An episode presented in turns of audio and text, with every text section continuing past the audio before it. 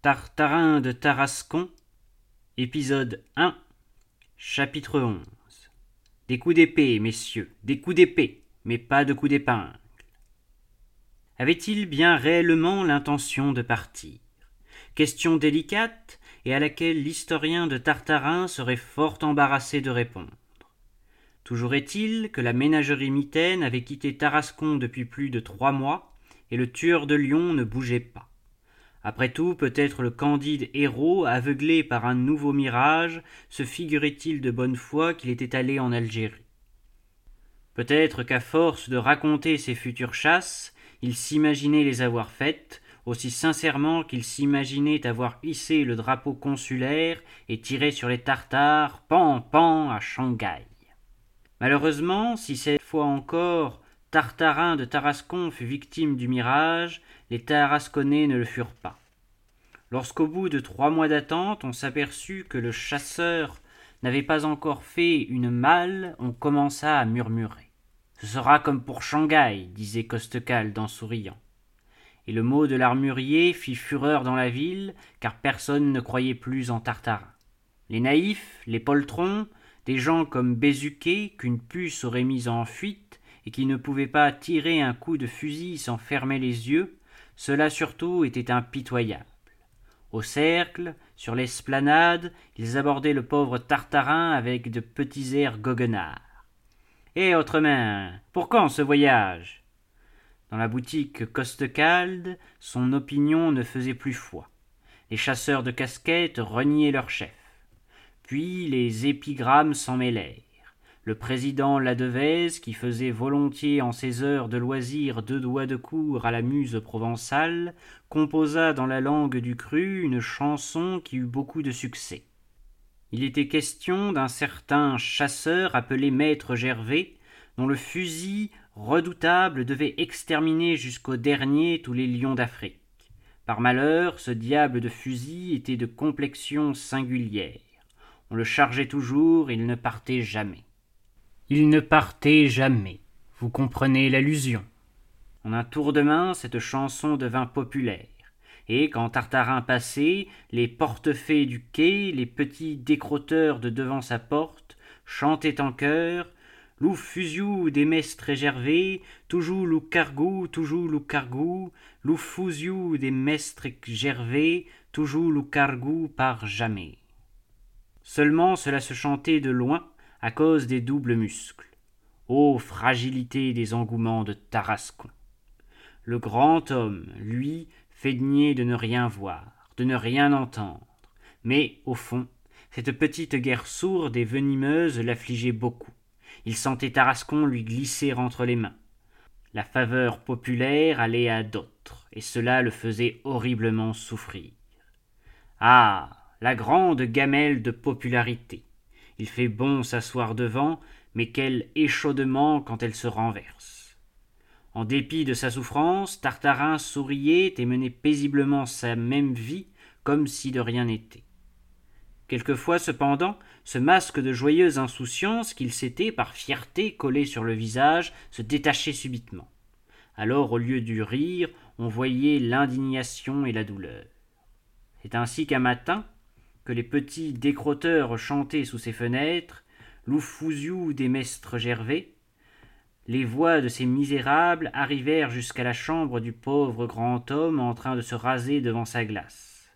Tartarin portait toute sa barbe, mais comme elle venait trop forte, il était obligé de la surveiller. Tout à coup, la fenêtre s'ouvrit violemment et Tartarin apparut en chemise, en serre-tête, barbouillé de son savon blanc, brandissant son rasoir et sa savonnette et criant d'une voix formidable Des coups d'épée, messieurs, des coups d'épée, mais pas de coups d'épingle. Belle parole digne de l'histoire qui n'avait que le tort de s'adresser à ces petits fouche-traces, hauts comme leurs boîtes à cirage, et gentilshommes tout à fait incapables de tenir une épée. Chapitre de ce qui fut dit dans la petite maison du baobab.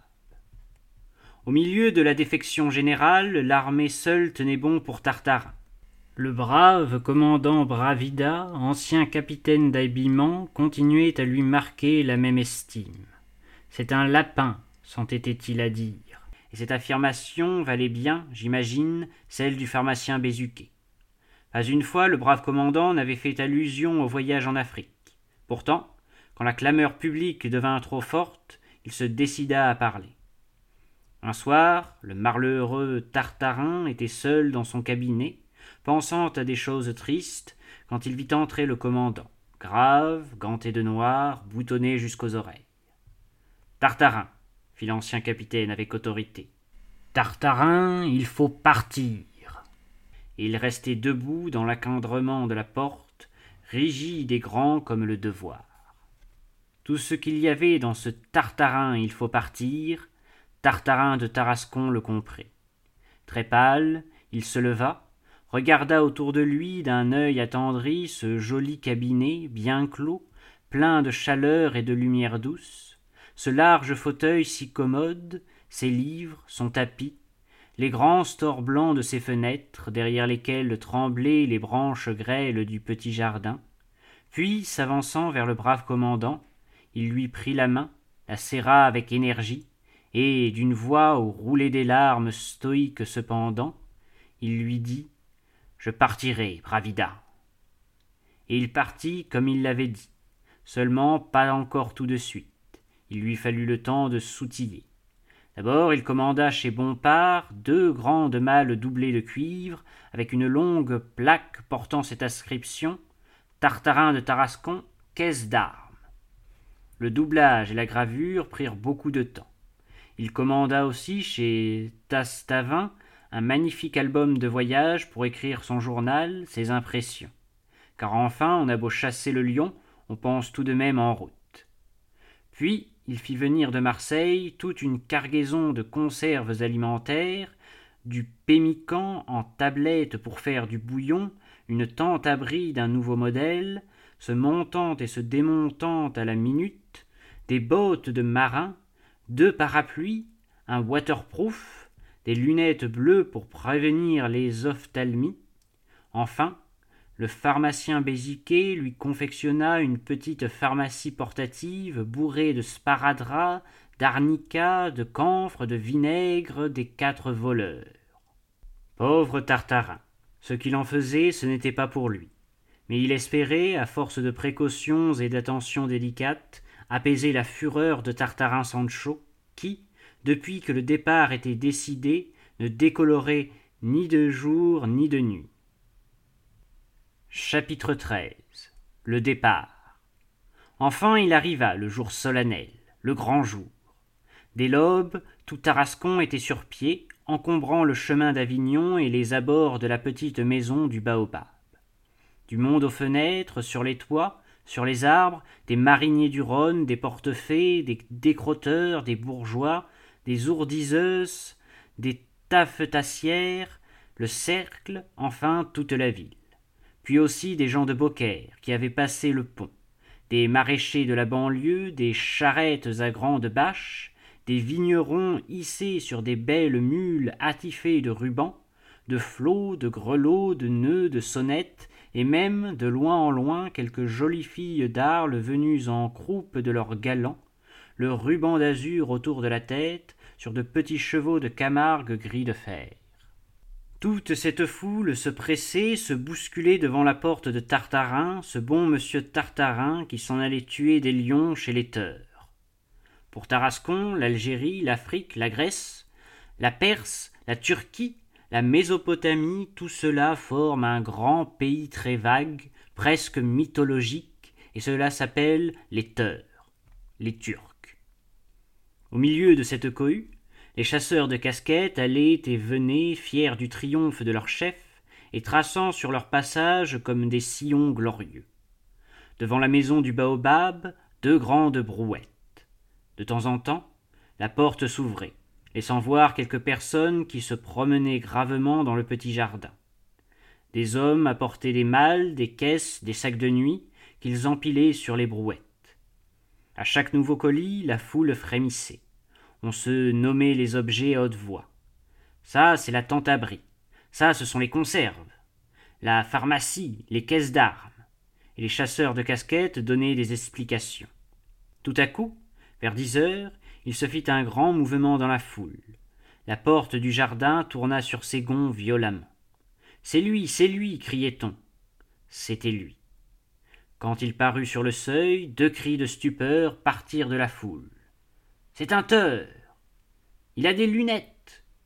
Tartarin de Tarascon, en effet, avait cru de son devoir, allant en Algérie, de prendre le costume algérien. Large pantalon bouffant en toile blanche, petites vestes collantes à boutons de métal, deux pieds de ceinture rouge autour de l'estomac, le cou nu, le front rasé, sur sa tête une gigantesque chéchia, bonnet rouge, et un flot bleu d'une longueur. Avec cela, deux lourds fusils, un sur chaque épaule, un grand couteau de chasse à la ceinture, sur le ventre une cartouchière, sur la hanche un revolver se balançant dans sa poche de cuir. C'est tout. Ah, pardon. J'oubliais les lunettes. Une énorme paire de lunettes bleues qui venait là bien à propos pour corriger ce qu'il y avait d'un peu trop farouche dans la tournure de notre héros. Vive Tartarin. Vive Tartarin. hurla le peuple. Le grand homme sourit, mais ne salua pas, à cause de ses fusils qui le gênaient. Du reste, il savait maintenant à quoi s'en tenir sur la faveur populaire.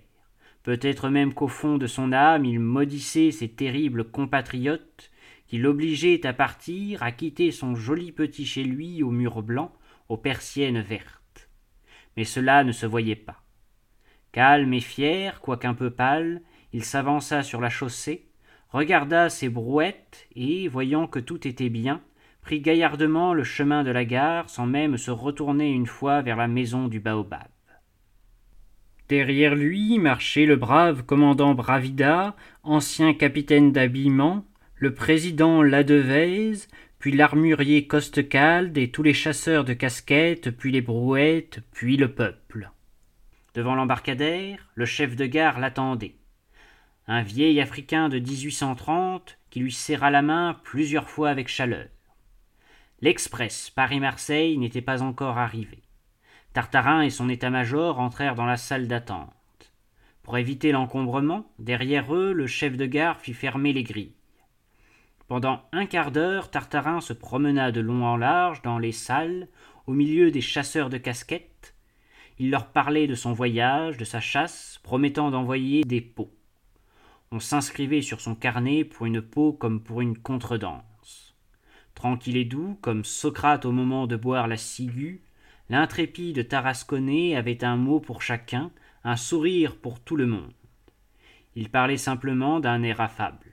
On aurait dit qu'avant de partir, il voulait laisser derrière lui comme une traînée de charme, de regrets, de bons souvenirs. D'entendre leur chef parler ainsi, tous les chasseurs de casquettes avaient des larmes quelques-uns même des remords, comme le président Ladevez et le pharmacien Bézuquet. Des hommes d'équipe pleuraient dans des coins. Dehors, le peuple regardait à travers la grille et criait Vive Tartarin Enfin, la cloche sonna. Un roulement sourd, un sifflet déchirant ébranla les voûtes. En voiture, en voiture Adieu, Tartarin, adieu, Tartarin Adieu, tous murmura le grand homme et sur les joues du brave commandant Bravida, il embrassa son cher Tarascon. Puis il s'élança sur la voie et monta dans un wagon plein de Parisiennes qui pensèrent mourir de peur en voyant arriver cet homme étrange avec tant de carabines et de revolvers. Chapitre XIV Le port de Marseille embarque, embarque. Le 1er décembre 1860, à l'heure de midi, par un soleil d'hiver provençal, un temps clair, luisant, splendide, les Marseillais, effarés, virent déboucher sur la canebière un teur. Oh, mais un teur Jamais ils n'en avaient vu un comme celui-là. Et pourtant, Dieu sait s'il en manque à Marseille des teurs. Le teur en question, ai-je besoin de vous le dire, c'était Tartarin, le grand Tartarin de Tarascon qui s'en allait le long des quais, suivi de ses caisses d'armes, de sa pharmacie, de ses conserves, rejoindre l'embarcadère de la compagnie Touache et le paquebot le Zouave, qui devait l'emporter là-bas. L'oreille encore pleine des applaudissements tarasconnais, Grisé par la lumière du ciel, l'odeur de la mer, Tartarin rayonnant marchait ses fusils sur l'épaule, la tête haute, regardant de tous ses yeux ce merveilleux port de Marseille qu'il voyait pour la première fois et qui l'éblouissait. Le pauvre homme croyait rêver. Il lui semblait qu'il s'appelait Simbad le marin et qu'il errait dans une de ces villes fantastiques comme il y en a dans les mille et une nuits. C'était à perte de vue un fouillis de mâts, de vergues, se croisant dans tous les sens. Pavillons de tous les pays, Russes, Grecs, Suédois, Tunisiens, Américains, les navires au ras du quai, les beauprés arrivant sur la berge, comme des rangées de baïonnettes. Au-dessous, les naïades, les déesses, les saintes vierges et autres sculptures de bois peints qui donnent le nom aux vaisseaux, tout cela mangé par l'eau de la mer, dévoré, ruisselant, moisi. De temps en temps, entre les navires, un morceau de mer, comme une grande moire tachée d'huile. Dans l'enchevêtrement des vergues, des nuées de mouettes faisant de jolies taches sur le ciel bleu, des mousses qui s'appelaient dans toutes les langues. Sur le quai, au milieu des ruisseaux qui venaient des savonneries, verts, épais, noirâtres, chargés d'huile et de soude, tout un peuple de douaniers, de commissaires, de portefaix avec leurs boguets, attelés de petits chevaux corses. Des magasins de confections bizarres, des baraques enfumées où les matelots faisaient leur cuisine, des marchands de pipes, des marchands de singes, de perroquets, de cordes, de toiles à voiles, de bric-à-brac fantastique où s'étalaient pêle-mêle de vieilles coulevrines, de grosses lanternes dorées, de vieux palans, de vieilles ancres édentées, vieux cordages, vieilles poulies, vieux porte-voix, lunettes marines du temps de Jean Bart et de Duguay-Trouin. Des vendeuses de moules et de clovis accroupies et piaillant à côté de leurs coquillages, des matelots passant avec des pots de goudron, des marmites fumantes, de grands paniers pleins de poulpes qu'ils allaient laver dans l'eau blanchâtre des fontaines. Partout, un encombrement prodigieux de marchandises de toute espèce. Soieries, minerais, trains de bois, saumons de plomb, draps, sucre, caroubes, colza, réglisse, canne à sucre. L'Orient et l'Occident pêle-mêle. De grands tas de fromages de Hollande que les Génoises teignaient en rouge avec leurs mains.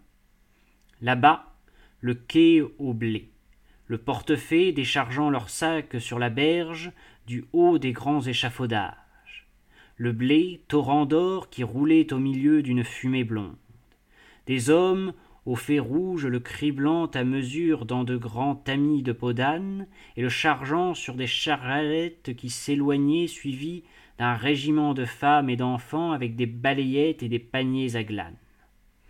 Plus loin, le bassin de carenage, les grands vaisseaux couchés sur le flanc et qu'on flambait avec des broussailles pour les débarrasser des herbes de la mer, les vergues trempant dans l'eau, l'odeur de la résine, le bruit assourdissant des charpentiers doublant la coque des navires avec de grandes plaques de cuivre.